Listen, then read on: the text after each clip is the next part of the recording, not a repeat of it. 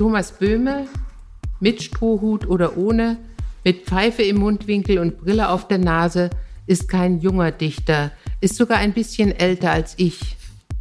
Er schreibt schon so lange Jahre junge Lyrik auf Deutsch, dass es mich immer wieder wundert, ihn im Leipziger Raum zwar als lokale Größe zu erleben, außerhalb davon aber meist ein unwissendes Kopfschütteln zu ernten, wenn sein Name fällt. Endlich eine Lyrikerin, dachte ich, die nicht zwischen den Zeilen gefunden werden wollte, sondern sich ganz in ihren wundersamen Gebilden offenbarte. Sie passten nicht zum Bild des Verlags Neues Leben, den ich in meiner Borniertheit für ein Sprachrohr der FDJ-Poetenbewegung hielt. Da gab es Verse, die mich ansprangen. Herbsttapes, der Podcast des literarischen Herbsts. Leipziger Festival für Literatur. Schriftsteller zu sein, schrieb Tennessee Williams, bedeutet die Freiheit, fluchtartig Hotels zu verlassen, glücklich oder traurig, hemmungslos und ohne großes Bedauern. Kein Zweifel. Zwischen Autorinnen und Autoren und Hotels, die für Anonymität stehen, aber auch gesellschaftliches Leben ermöglichen, besteht eine große Affinität. Ist nicht der transitorische Raum, in dem man sich heimisch fühlen kann, ohne hier zu Hause sein zu müssen, wie geschaffen für Poesie? Mein Name ist Isabel Lehn und ich begrüße euch herzlich zur dritten Folge der Herbsttapes. Bis zum Start des literarischen Herbstes 2021 Ende Oktober hört ihr Woche für Woche die spannendsten Lesungen und Autorinnenbegegnungen des Festivaljahrgangs 2020. Heute möchte ich euch ins Lyrikhotel einladen. In dieser Reihe haben die OrganisatorInnen Leipziger Autorinnen und Autoren gebeten, sich für je einen Abend eine besonders geschätzte Kollegin, einen Kollegen aus dem deutschsprachigen Raum einzuladen. Keine Moderation, keine thematischen Vorgaben, alles ist erlaubt. Der erste Abend im Oktober 2020 gehörte dem 1955 in Leipzig geborenen Thomas Böhme, der in den frühen 80ern als bärtiger Beatnik den Nerv einer Generation traf und heute schreibend seine ganz eigenen Realitäten schafft. Eingeladen hat er sich die 1958 in Gotha geborene, schon lange in Berlin lebende Autorin Katrin Schmidt.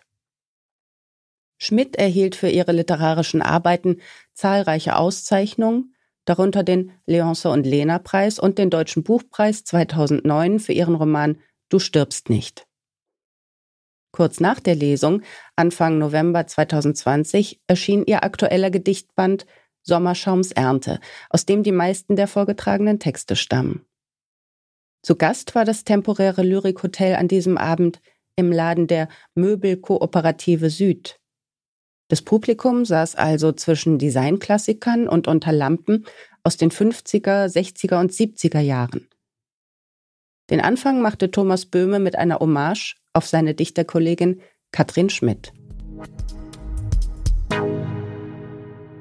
Wenn man sich so lange kennt, beinahe 35 Jahre, so sollte man eigentlich mehr wissen voneinander.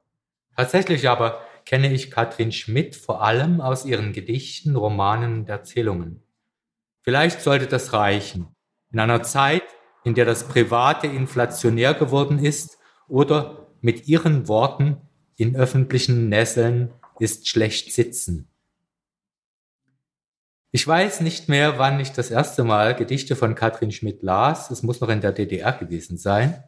Denn ich besitze aus dieser Zeit ihren Gedichtband Ein Engel fliegt durch die Tapetenfabrik von 1987. Damals kaufte ich beinahe jeden Gedicht, neu erschienenen Gedichtband.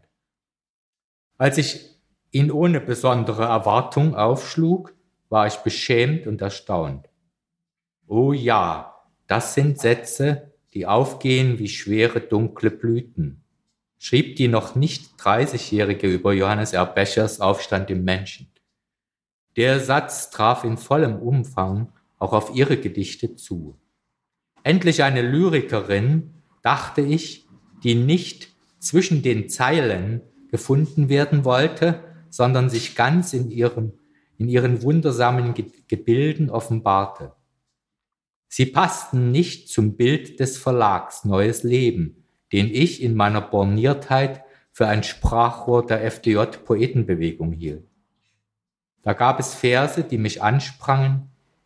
Wieder schwelt Schnee, wenn du heimkommst mit Sprachen und Sprüchen, Gerüchen nach städtischer Farbe.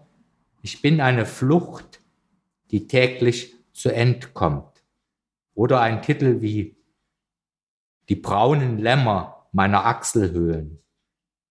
Bisher hatte ich diese Sinnlichkeit jenseits von Liedermacher Erotik und sächsischer Dichterschulen Deftigkeit, die zumeist männlich war und die Antike als Feigenblatt vor sich hertrug, nur bei den Franzosen gefunden.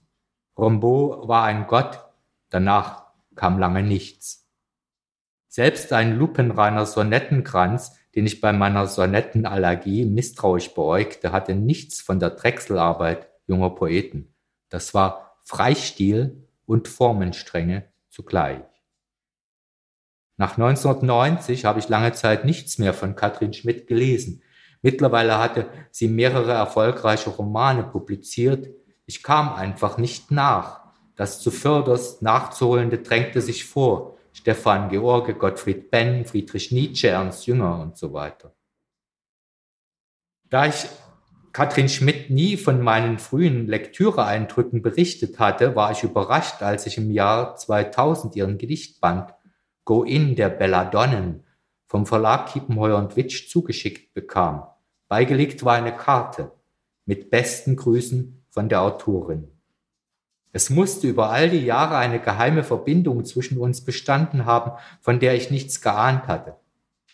Dieses Buch erschloss ich mir nicht beim ersten Lesen, doch fand ich darin eine, ein ganzes Arsenal an neuen Wörtern, die allein schon die Fantasie beflügelten. Zudem Bilder von Schmerz und Verletztheit, neben ausgefuchsten Engführungen, die die Seh- und Sprachgewohnheiten manchmal nur durch den Austausch eines einzigen Buchstabens gnadenlos entlarvt. Ich entdeckte die Körperlichkeit, die weit über Rollenspiel und Rollenzuweisungen hinausreichte. Und es schien mir, als ob man diese Gedichte nur ganz genießen konnte, wenn man sich vom Leser in die Leserin verwandelte. Leben, als ob die Mauser der Frau am Spieß begänne, heißt es im Gedicht Armer Altritter. Plötzlich fühlte ich mich in dieses Sinterwasser beider Geschlechter geworfen und zappelte darin mit einer Mischung aus Lust und Abwehr und fand passend dazu ein Bild, das ich mir einprägte. Ich sehe den Wörtern zu, die als gesüßte Fische zwischen den Zähnen zappeln. Es sind Verse, um die ich Katrin beneide. Auf die Idee, sie ganz zu begreifen, bin ich nie gekommen. Ich habe nicht die geringste Ahnung, wie Katrin Schmidts Gedichte entstehen welche Arbeitsbedingungen oder Anlässe sie braucht, um zu Ergebnissen zu gelangen, die jenseits aller Erwartungen sich behaupten, aber dass da ein bisschen Magie im Spiel ist. Erkennt sogar einer, der dem Hexenbesen als Flugobjekt misstraut. Das Wörterbuch der Katrin Schmidt ist reich an Neuschöpfungen. Hier eine Auswahl. Bierschattenwerfer Klakeursherzen, Denkblessuren, Depeschen-Staccato, Distanzfieber, Elterndelfine, Fremdwörterhaus, Funkenstille, Groschenknochen, Hautflügelkämpfer, Herzhundestaffeln, Klimamembran, Kriegeratappe, Lallmonolog, Mundartmündel, Pechpanzer, Putsch der Putten, Passwortkontrolle, Paarsegeln, Pupillenfliegen, Schallmauerblumen, Schlundpinkeln, Schluckmuskelstreik, Sturmzunge, Täuschungsfrieden, verwachsenblättrig, Verpflanzungshügel, Würzbecherfarben, Zahndupletten, Zuckerstangengesellschaft, Zunderland, Zwillingsglocken. Vielen Dank. Danke. Mann, bin ich ja ganz gerührt, dass du das auf dich genommen hast, etwas zu mir zu sagen.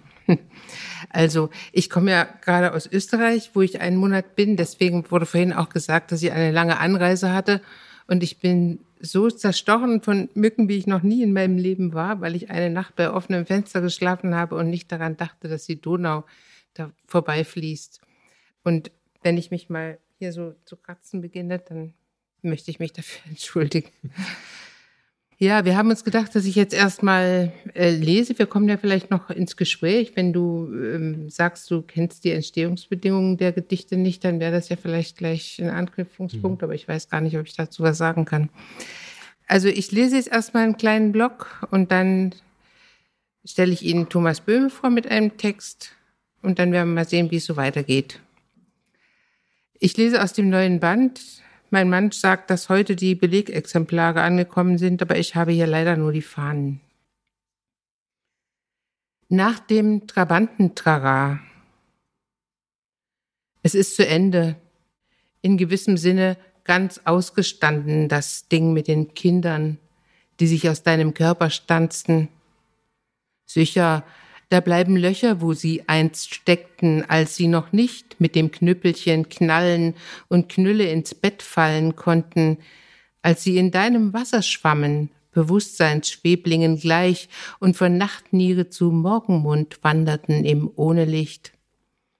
In gewissem Sinne dir fern jetzt und Fremdlinge, deren Freiersfüße sprungbereit zucken, Trabantenstatus gekündigt das gerissene Sehnen will dich noch hin und wieder ergreifen mit abgekupfertem Beistand.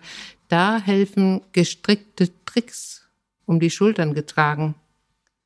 Das Rückgrat steht wurzelstockfarben und steif. Sommerschaumsernte. Den verregneten Sommer über begleitete Schaum die Mädchen der Stadt der Nacht zwischen zwölf und null entwischt, bemerkten sie nicht, wie er ihre Frisuren tönte und ihnen mürbes Licht auflegte. Auf der Haut fälschte er Sonne mit mussierendem Schmelz. Immer wenn ich eines der Mädchen stellte, sprach es vom Schnee, der aus meinen Gelenkkapseln riesele. Das Alter antwortete selbstherrlich auf jeden Versuch, mir meine Knochen fünfzehnjährig vorzustellen. Nichts blieb mir übrig, als es den Mädchen nachzusehen, wie sie perlten. Später im Herbst erntete ich den Schaum, der sich von ihnen löste und auf den Trottoirs um die Ecken flatterte.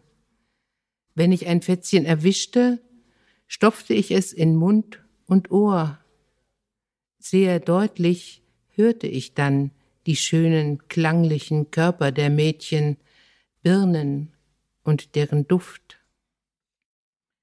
Nichts sagend. Du siehst nicht, wie unsere salzige Hefe den Sommer noch einmal aufgehen ließ. Stillstehen Sätze, die wir uns eben noch zuflüsterten im Getreide ringsum. Wir aber schlafen, werden später als Pflückfische wieder erwachen, das Kabeljaulen im Ohr. Mit diesem Tinnitus könntest du sonderbar werden, Seelen sezieren oder dich verschlucken an meiner besseren Hälfte, ihren lauteren Absichten.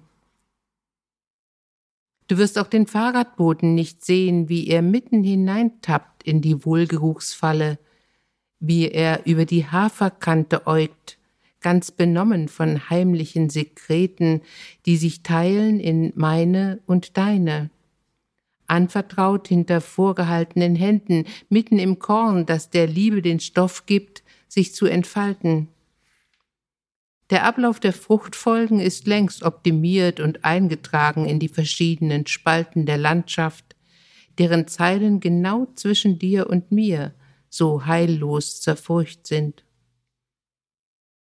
Womöglich aber wird das Erwachen uns unverrichtete Dinge wieder verlassen? Wir werden den Acker nicht säumen wollen mit unseren viel zu kleinen Stichen. Wir werden diese Schläge nicht mehr besticken. Hier steht Schierling, dort das krautige Jakobskreuz, die schönen Mörder lassen uns grüßen.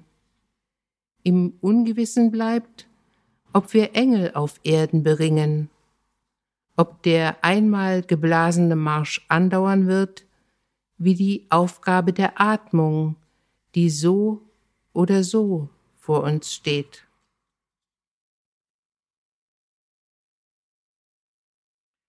Altneubausubstanz. Mein Greisenhaus ließ im Zustand der Jugend oft tanzen. Zwischen Keller und Dachfach stand ihm der Sinn nach Verrenkung. Außerdem tobten dort Kinder mit Kegeln wie Katzen oder die Hirschdame schaute zum Fenster herein, wuchs wild im Schlepptau. Mein Kreisenhaus liebte damals die üblichen Abstriche, spielte Flusen übers Parkett, verzieh selbst dem Rohrreiniger und stand Flickwerken offen. Die Treppe nach draußen zum Beispiel kein Rechtbau, der obere Absatz zu schmal, wie das Alter endlich bemerkt. Mein Greisenhaus gilt als Beweislast der Jahre, die meine Knochen versinterten, Ungewaschen steht es im Wetter, im Wind taubenflau, und wenn ich ihm Strahlwasser wünsche, so weiß ich, dass ich den Schlauch nicht mehr halten will. Mein Hauskreis mag davon nichts wissen. Sein Schuh bringt die Gartenerde ins Haus, den Rasenschnitt, sein Hut wandert ihm vom Flur über Herd zum Klo aus den Augen.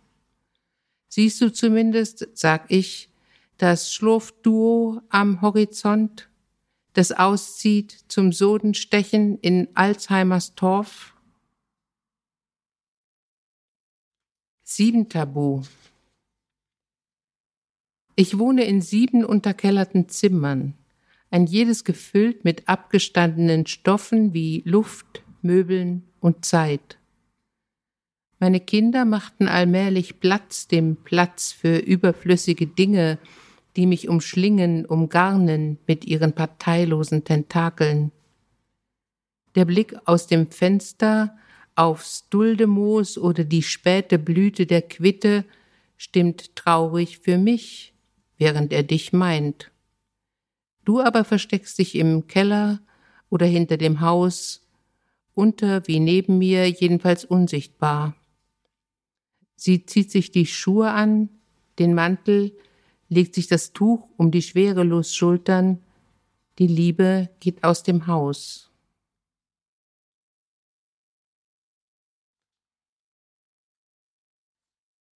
Das nächste Gedicht ist eine, beschreibt eine Fahrt nach Bautzen. Gelbes Elend. Meinem Vater Klaus Schmidt, Häftling im gleichnamigen Bautzener Gefängnis von 1948 bis 1956, da selbst Leiter des Kirchen- und später des Jugendchores. Der Zug nach Bautzen ging jedenfalls pünktlich zurück auf das Lächeln der freigeschalteten Schaffnerin. Schlafmond durchzog ihren Blick, als wolle er trösten. Dabei gab die Auskunft das Segeltuch für den Turn. Ein Kind, das nichts wusste, außer dass es ein Kind war, spielte mit unseren Beinen Wald. Dämmerung schnitt nur langsam die Nagelhäute der Nacht, dass lange noch Mond sichtbar blieb in der gekochten Wolle des Himmels. Unter deinen Händen kehrten die Dinge schnell um, du nahmst die Bissen aus deinem Mund und fügtest sie wieder zur Brezel für später, wenn das gelb gefärbte e- Elend hinter uns läge. Mein toter Vater sah ins Abteil, sein Lächeln verdünnt ins Aromatische, steckte fest in der aufgequollenen Luft. Ein Cottbuser Postkutscher öffnete endlich die Tür, verlangte aber nach Briefen. Ich presste den Tintenschatz auf dünnem Papier an die Brust und atmete aus. Der Reis für die dünne Spur war längst aufgebraucht. Als Görlitz hinter uns lag, las ich laut aus den gehemmten Entzündungen der Haft. Ins Zittern der musikalischen Dauerkamille mischten sich Frauenmäntel und Beinwell. Vor Bautzen zog sich mein toter Vater zurück, seine Bleichsucht schlug durch aufs Papier, dass ich nichts mehr, doch alles schon sah. Parzelliertes Verbrechen in untergeordneter Landschaft. Die schöne Europa salzt das Milchwort Asyl, dass es endlich gerinnt. ad libitum Idlib und Lesbos, Libyen, Illyrien, nur Gottes Real Estates im Schatten realer Staaten. Noch schläft das scheue Kartentier auf dem Tisch.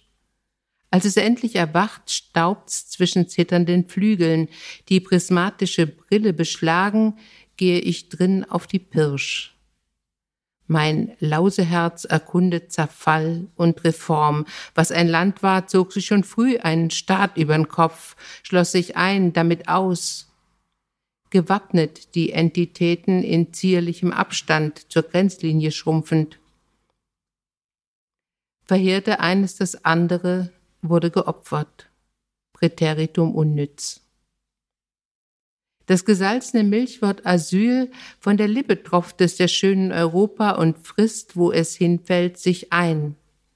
Bildet Krusten im Draht zwischen Real Estates, realen Staaten zu Willen, zum Trotz.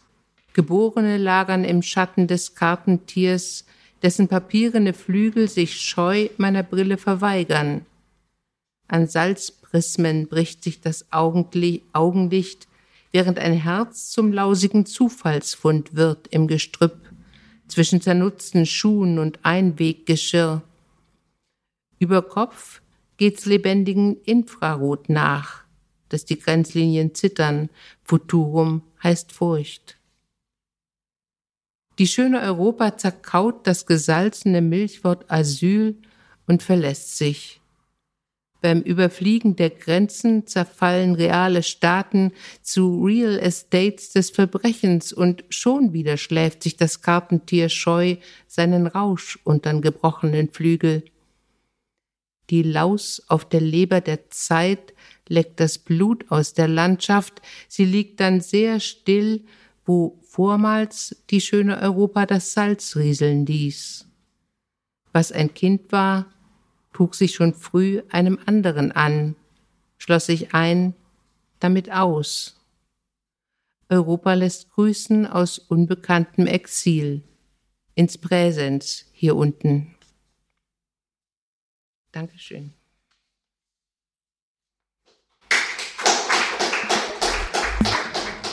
Nach ihrer Lesung trug Katrin Schmidt einen Text zu Thomas Böhme vor den sie für die 2020 bei Reinecke und Voss erschienene Lyrikanthologie Denkzettelareale geschrieben hatte. Ja, jetzt machen wir es erstmal umgekehrt. Ich lese einen Text zu dir, aber ich werde das Gedicht, was ich zum Anlass dieses Textes genommen habe, auch lesen. Ne? Das ist auch besser. Ja. Oder willst du das lesen? Ja, du kannst es äh, hieraus dann.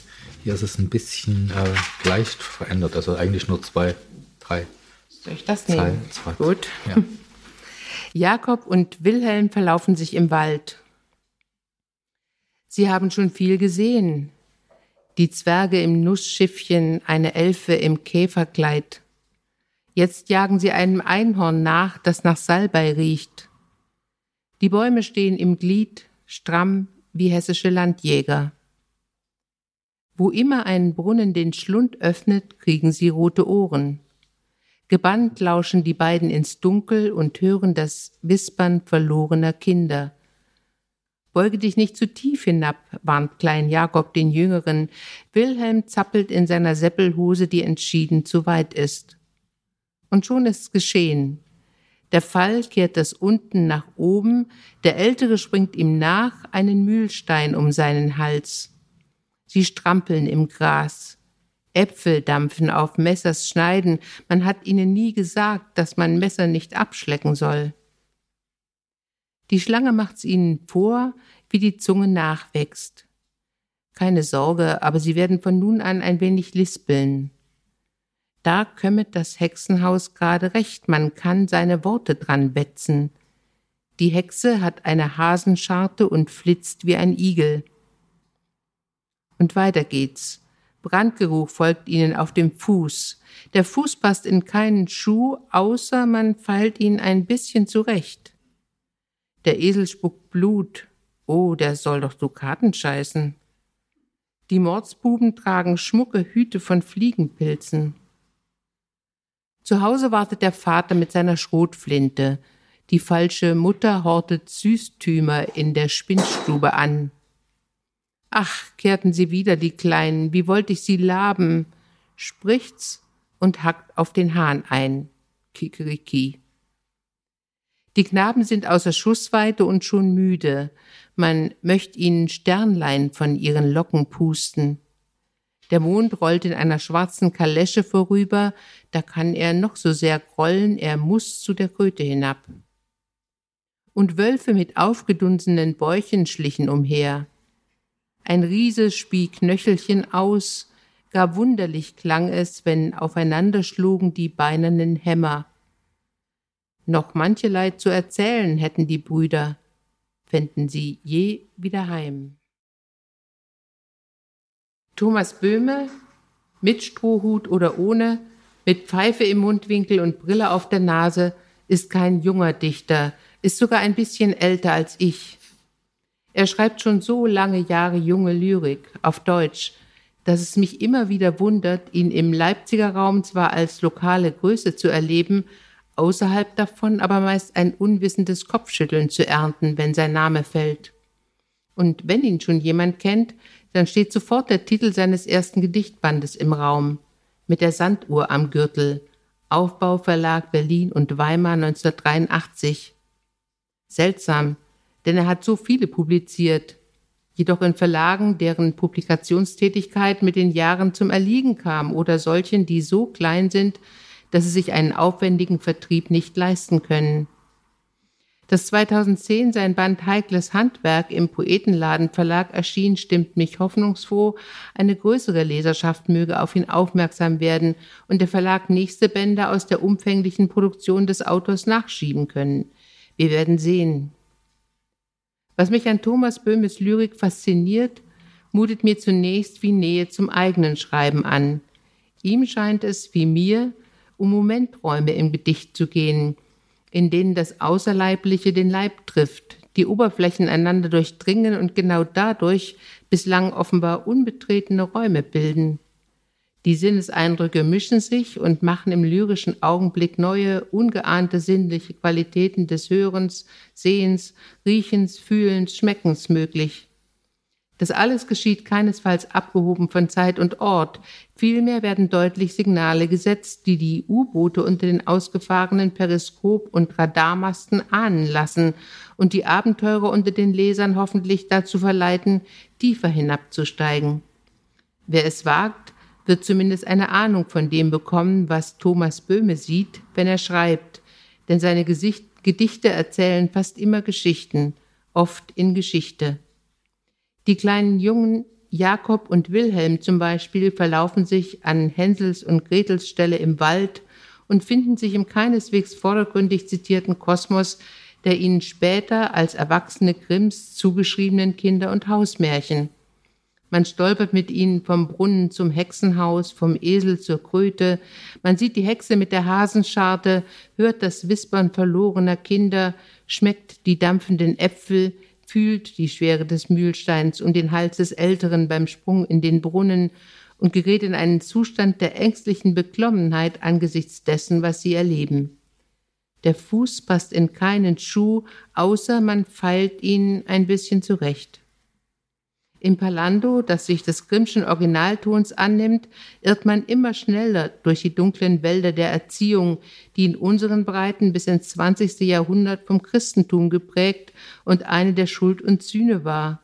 Und noch heute führen moralische Urteile zu moralischen Sanktionen, bewerten Vergleiche den anderen, selbst wenn das nicht vordergründig intendiert ist. Bis in die Sprache hinein geht unsere Kommunikation nach wie vor von Fehlern des einen und Enttäuschung des anderen aus, ohne dass auf grundlegende Gefühle und Bedürfnisse, die sich im Menschen auf eine erstaunlich geringe Anzahl reduzieren lassen, Bezug genommen wird. Grimms Kinder- und Hausmärchen legen davon gar wunderlich Zeugnis ab. Sie dokumentieren eine Zeit, in der Angstmachen dazu diente, strikte innerfamiliäre Hierarchien aufrechtzuerhalten und das Kind frühzeitig an Außerfamiliäre zu gewöhnen, womöglich aus dem Glauben heraus, ihm fürs Leben das Nützlichste mitzugeben. Und so verlieren sich die Knaben im Dschungel der Bedrohlichkeiten, während die wohl größte jedoch zu Hause hockt. Mit der Schrotflinte wartet der Vater, Die falsche Mutter spricht süß und köpft den Hahn dabei. Noch mancherlei zu erzählen hätten die Brüder, fänden sie je wieder heim, endet das Gedicht, und der Leser ist einen Augenblick froh, dass sie Vater und Stiefmutter nicht wieder begegnen müssen, ehe ihm aufgeht, dass sie in diesem Walde nicht weniger verloren, ja preisgegeben sind. Im Niemandsland zwischen Wahn und Wirklichkeit müssen sie offenbar bleiben, und aus diesem Niemandsland stammen die Märchen, die sie aufschreiben und die eher die des christlichen Abendlandes als deutsch sind. Wieder heraufgestiegen aus einem böhmischen U-Boot kann ich einen für mich wesentlichen Unterschied zu meiner eigenen Arbeit benennen. Das Durchdringen der leiblichen und außerleiblichen Oberflächen geht bei mir wohl stärker als bei Böhme mit dem wechselseitigen Durchdringen der Worte und der Entstehung neuer Wort- und Bedeutungsräume einher. Meine Gedichte leben auch von sprachlicher Wahrheit, während Böhmes Sprache keineswegs vage ist und trotzdem Vexierbilder schafft, die sich dem Eindeutigen entziehen. Der poetischste Moment eines gelungenen Textes liegt für mich im möglichen Umkippen, im oft nur einen Augenblick lang schwebenden Zustand des Gefühls, ehe es sich fürs Bewusstsein entscheidet. Es sind Momente, in denen ich nicht nur die Jugend, das Wachsein und die Präsenz des Dichters spüre, sondern auch meine eigene. Solche Glücksmomente widerfahren mir während des Lesens böhmischer Gedichte recht oft, beim hier zitierten zum Beispiel, als ich den letzten Halbsatz las. Für meine eigenen Gedichte gilt das Wort oft eher nicht. Ich kann ihm also nacheifern, fühle Verwandtschaft wie Disparatheit gleichermaßen. Nicht schlecht für Dichterkollegen, was? Danke. Ja, ob ich mich diesem, äh, äh, dieser Laudatio gewachsen fühle, weiß ich noch nicht. Ich möchte zuerst auch ein paar äh, neue, noch äh, nicht äh, in Buchform erschienene Gedichte vorstellen. Die sind zum Teil im letzten, zum Teil in diesem Jahr erschienen, äh, entstanden, Entschuldigung. Und äh, vielleicht mache ich den Anfang mit einem äh, quasi äh, poetologischen Gedicht. Das heißt, das Gedicht in der Maschine. Das Gedicht klemmt in der Maschine und will nicht heraus. Sobald man es antippt, verkriecht es sich wie eine Schildkröte unterm Panzer. Es hat auch die Libido einer Schildkröte, von der es heißt, sie sei unersättlich. Aber gegen die Bockigkeit des Gedichts in der Maschine ist noch kein Kraut gewachsen. Am Morgen lugte es unter der Decke hervor und machte mir schöne Augen. Ich war mir fast sicher, dass es ganz nackt war. So nackt konnte man es doch nicht unter die Leute lassen. Es schmollte, als ich ihm einen Pyjama zuwarf. Später wollte es von mir wissen, was das für ein Gefühl sei, wenn ein Körper im anderen explodiert. Ich sagte, dafür bist du noch viel zu jung. Das war genau der Moment, in dem es sich in die Maschine zurückzog. Da hockt es nun Stunde um Stunde, angelockt von der verzwickten Mechanik, die es nicht wirklich begreift. Und es tut so, als sei es schon fix und fertig wie eine Schildkröte, die sich verausgabt hat. Mit glasigen Augen und ein bisschen Meschucke. Vexierbad. Im Morgengrau weckte mich eine Taube. Sie scharrte auf meinem Fensterblech. Ihr Gurren erinnerte mich an die Stimme Jane Birkins. Ich stand gerade mit diesem schmächtigen Blonden, der später als David Bowie von sich reden machte, am Tresen der Tankstellenbar, als sie sich umdrehte. Jane, die wir beide für einen Jungen gehalten hatten. Mit Händen, die Öl verschmiert waren, schenkte sie Kaffee aus. Wir starrten sie ungläubig an. Der Kaffee war viel zu dünn. Viel zu dünn fanden wir auch das Mädchen, das mit seiner tauben Stimme in einen anderen Film gehörte, einen Film mit Flamingos und zerzausten Franzosen. Bowie rauchte und spielte nervös mit dem Feuerzeug. Ich bestellte mir Whisky, verfluchte die Taube. Draußen lichtete sich schon der Nebel. Ich konnte nicht wieder einschlafen. Auf dem Tresen hatten sich unsere Hände berührt. Jetzt sah ich den Ölfleck auf meiner Decke. Ich hatte es kommen sehen. Bowie hatte sich wieder mal in seine ferne Galaxis verzogen. Irgendwo dümpelte sein verbeultes Raumschiff, aus dem grelle Flammen schossen. Der Morgen roch nach Benzin. Ich war wieder dreizehn und von Sternenstaub angefüllt.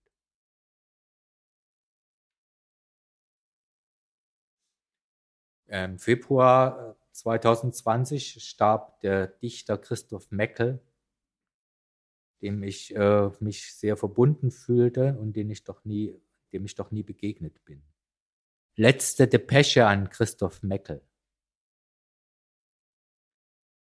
Wir haben Nasen als Segel gesetzt und in Schnecken die Nebelhörner geweckt, doch jeder für sich.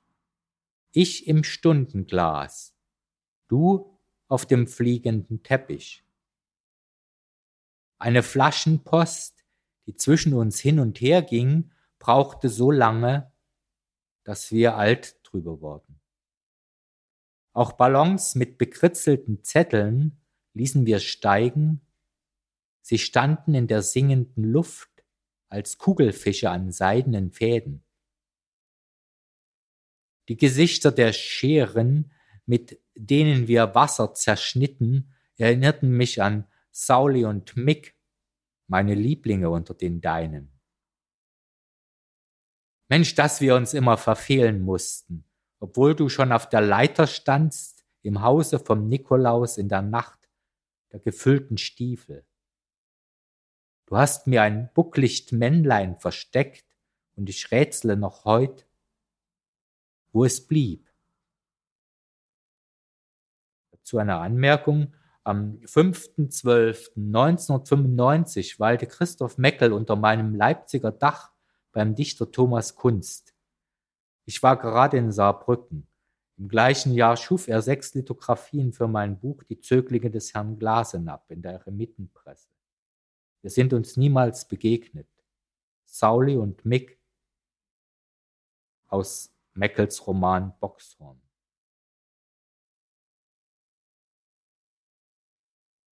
Gedichte, die in diesem Jahr entstanden sind, handeln unter anderem auch von Angst und von Vereinzelung eines heißt Ausweitung.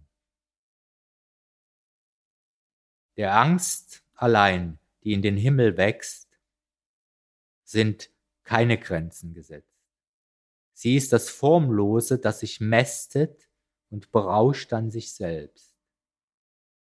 Die hohen Priester der Angst halten Krüge bereit, um sie von Zeit zu Zeit auszuschütten.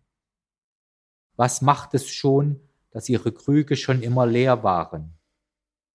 Jeder sieht doch, wie ihre Hände zittern. Die Ausschüttung wird auf allen Kanälen gesendet, wird von Willigen weiterverbreitet und von Süchtigen aufgesogen. Sie tritt, so tritt die Angst ihren Siegeszug an. Sie schlüpft in die Betten, sie lauert an Tresen und Spielautomaten, Sie hockt hinter Parkbänken und im Kirchengestühl. Sie verbindet die Einsamen mit den Narren. Sie nistet sich ein in den Köpfen, dort bläht sie sich auf, frisst Gedanken und Träume, wächst und wächst himmelwärts.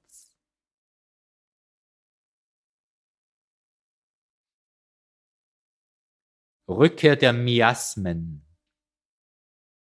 Mauern und Mumien dünsten sie aus, sie dringen durch Ritzen, durch Schlüssellöcher, haften auf Sitzpolstern und Eingabetasten, die Miasmen der mürbe gewordenen Grüfte.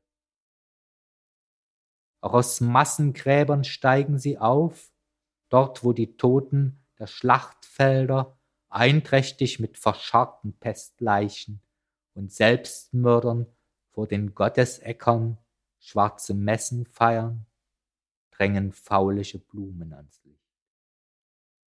Das Erdreich bricht auf, der Asphalt schlägt Blasen, zwischen Pflastersteinen an Röcheln, die Betonpisten bersten lautlos. Prozessionen von Maskenträgern, gehüllt in gesalbte Tücher, wechseln mit Feitstänzern und sich geißelnden Flagellanten, nur ein Händedruck sondert die Todgeweihten.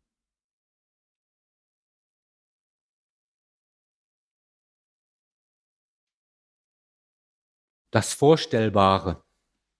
Im endlos sich ausdehnenden Raum bei gleicher Anzahl von Bausteinen und, konstant bleibender Summe der Energien wachsen logischerweise die Zwischenräume.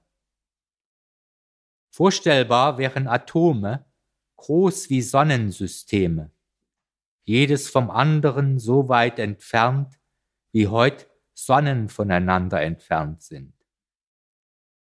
Darüber grübelte ich bei den Putten der Palmgartenbrücke, deren Sockel mit Graffiti besprüht waren, und ich hatte noch eine Wegstrecke vor mir. Als der Himmel sich färbte, als das Laub frostig knisterte, meine Füße sich traumsicher vorwärts bewegten, fand sich alles noch an seinem Platz.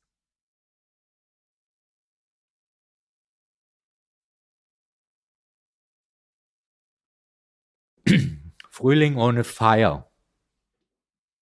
Den Maibäumen spielen keine Schalmeien auf und die Tanzbeeren sind an die Kette gelegt. Karussellpferde sterben den Fliegentod, Seiltänzer mit verhüllten Gesichtern hocken auf Hungertüchern in gekalkten Asylen. Das Zirkuszelt dient als Feldlazarett, das Theater als Leichenhalle, zwischen beiden verkehrt eine Geisterbahn. Im Musikpavillon stapeln sich weiße Stühle um den eingesagten Konzertflügel, Tauben picken den Sand von den Tischen, der Eismann hat sich in seinen Wagen verschanzt, er lauscht, ob von draußen ein Klopfzeichen kommt, kritzelt Zahlen auf die Serviette, all die Zahlen, die seinen Kopf martern.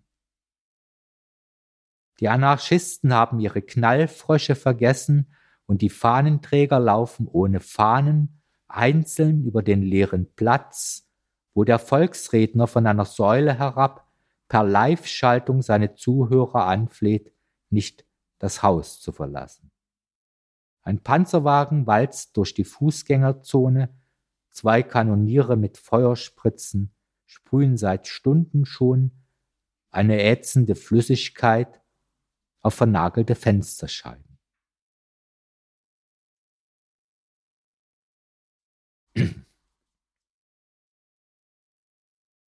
Erste Zeile des folgenden Gedichts ist ein Zitat von Rilke vom vergessenen Sein. Ein Leben in wachsenden Ringen.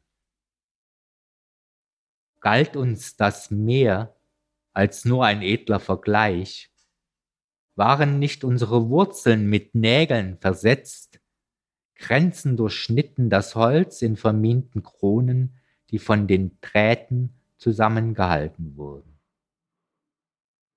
Der Schlaf, der uns kräftigen sollte, schwächte uns zusehends, aber das Wachsein wollte erst recht nicht gelingen. Und statt dass Worte sich formten aus Dingen, wurden sie über die Dinge gestülpt, bis diese zur Unkenntlichkeit verkamen.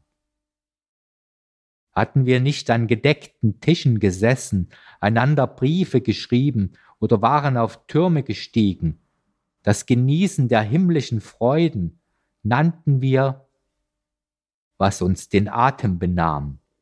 Vergiftet war ja unser großer Gesang, wie die Beeren, die wir am Wegrand pflückten. Auf Reisen erwägend die Nebenstrecken fuhren wir dauernd im Kreise. Hinter Rebhügeln lauerten Scharfschützen, die als Vogelscheuchen getarnt waren. Nur die Vögel trugen noch Klarnamen, sie schwiegen, wenn wir sie nach den Orten jenseits des Horizonts befragten. So blieben wir ahnungsvoll und im Innern von Zweifeln zerrieben, es trieb uns hinaus wie Verdammte und vogelfrei vor den Mauern standen wir eine Schar von Zerstrittenen. Zu sprechen von wachsenden Ringen wollte uns auch nach dem Freispruch nicht länger gelingen. Und noch ein ganz kurzes, oh, so ein Herbstgedicht oder Altweibersommergedicht. Wie Fäden. Die Welt im Kleinen wird von Fäden zusammengehalten. String klingt natürlich viel gelehrter als Faden. Ich stelle mir Spinnfäden vor, an denen kosmischer Staub haftet. Das kann man auch in der eigenen Schmuddelecke beobachten. Ich gehe mit diesem Fadengefühl aus dem Haus. Sogleich weht mir ein String ins Gesicht. Früher nannten wir es Altweibersommer. Vielen Dank.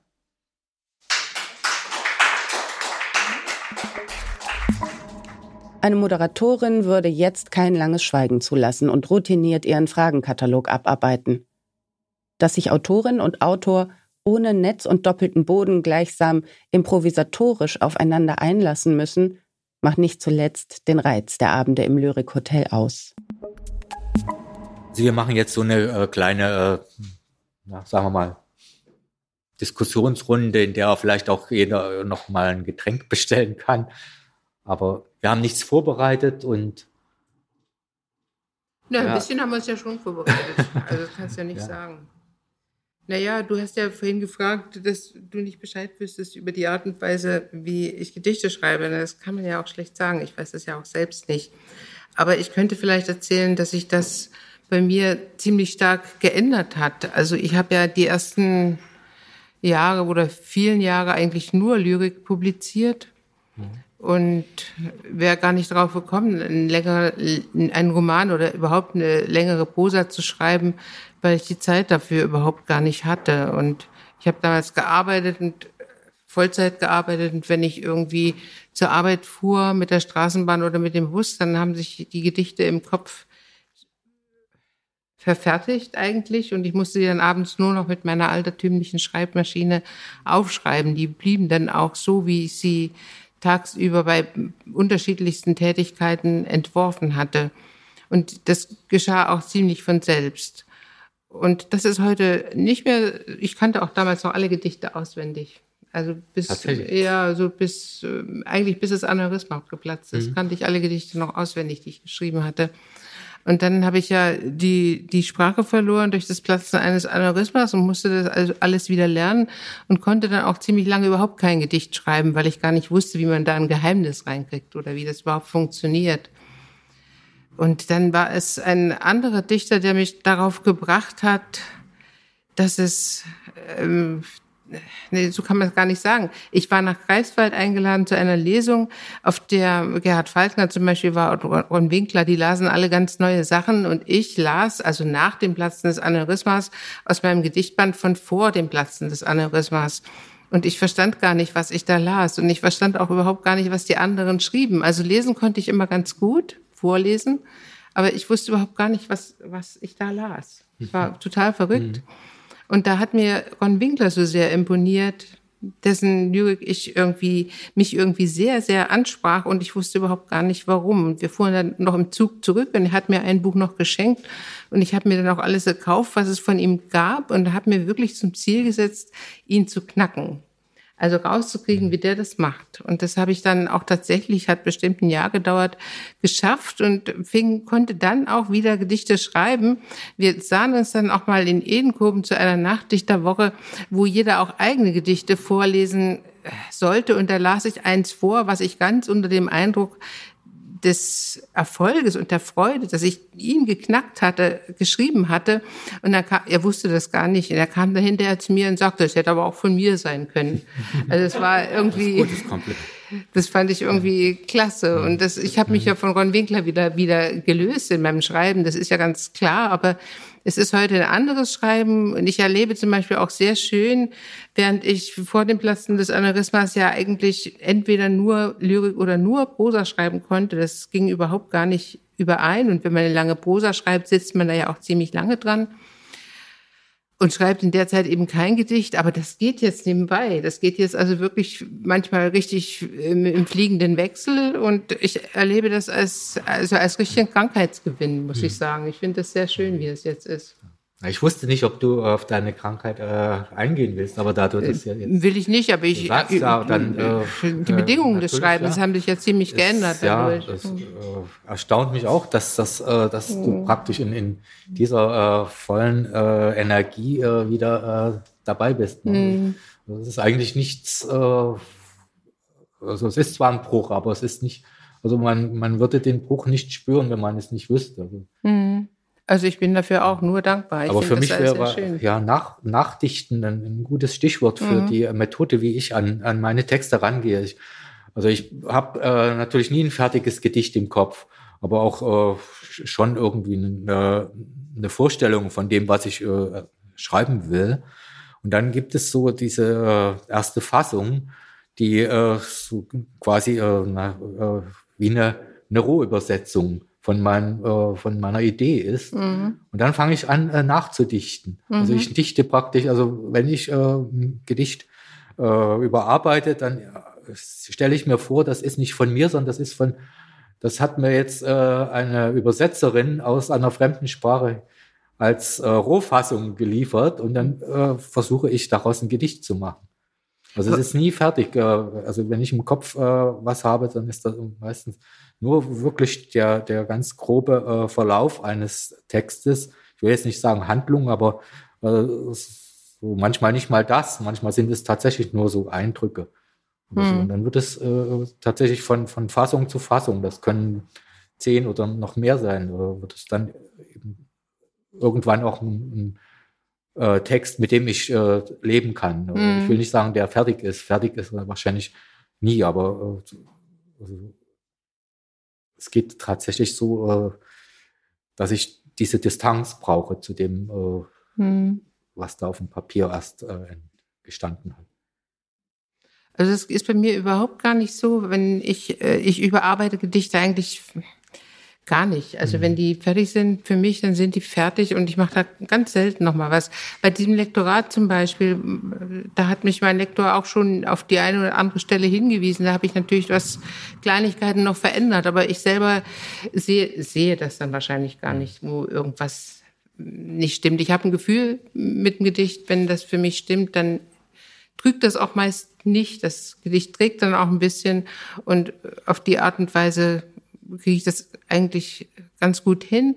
Und ich weiß aber, wenn ich ein Gedicht anfange, ich fange eigentlich ganz vom, vom Wort oder von einer Wortgruppe oder von einem Satz aus an. Und ich weiß überhaupt gar nicht, also ein, eine Geschichte könnte ich mit einem Gedicht nicht erzählen. Es sind manchmal Gedichte dabei, die am Ende auch Geschichten erzählen. Aber so, so gehe ich da nie ran, weil mir gibt wirklich immer ein Wort das so und ich gucke dann, wo das hinläuft. Das Finale des Abends gehörte dem Dichter und Vater Thomas Böhme. Ja, und noch etwas, äh, etwas äh, weniger äh,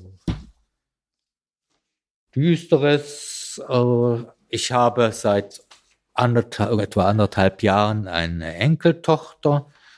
Du hast sieben, ne? Also äh, ich kann mich hier gar nicht brüsten, aber äh, es macht einen doch irgendwie, wenn es vor allem, wenn es das erste Enkelkind ist, doch ein bisschen stolz, so dass ich dann auch dazu ein Gedicht schreiben wollte. Spaziergang mit Frieda. Dezemberwolken, schon regenmüde, schon fluchtbereit, Feuchtigkeit schwängert die Luft. Mit rutschendem Gummistrumpf stehe ich auf der hölzernen Brücke die Enkelin fest ins Tragetuch eingehüllt, schaut meinem Arm folgend nach den Enden. Ernst und schweigsam überblickt sie das Treiben im Fluss und am Ufer, wo herabgeworfene Bröckchen das Entenvolk in Erregung versetzen. Da die dreisten Schnappflinken, Knatterflügligen, dort die Scheuen im Watschelgang längs der Böschung. Noch unterscheidet das Kind nicht zwischen trollig oder bedrohlich. Den Flaschensammler, den freilaufenden Hund, Kampfradler, Blaulicht und Martinshorn. Einfach alles nimmt es mit in seinen von Heerscharen luftiger Wesen behüteten Schlaf. Vielen Dank.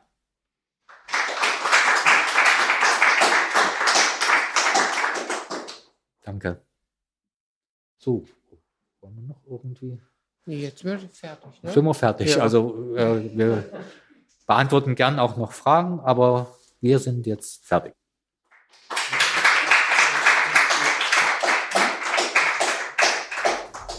Dankeschön.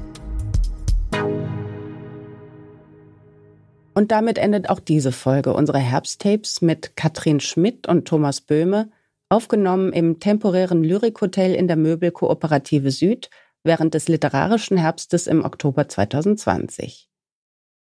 Der nächste literarische Herbst startet in gut drei Wochen, am 25. Oktober. Informationen zu Programm und Tickets findet ihr unter literarischer-herbst.com. Über Anregungen, Lob, aber auch Kritik zu diesem Podcast freuen wir uns unter info at literarischer-herbst.com. Wenn euch diese Folge gefallen hat und ihr die Herbsttapes künftig nicht mehr verpassen wollt, könnt ihr uns auf Spotify und Co. abonnieren und gern auch liken. Ich bin Isabel Lehn, euch allen eine gute Zeit. Auf bald. Herbsttapes, der Podcast des literarischen Herbsts. Leipziger Festival für Literatur.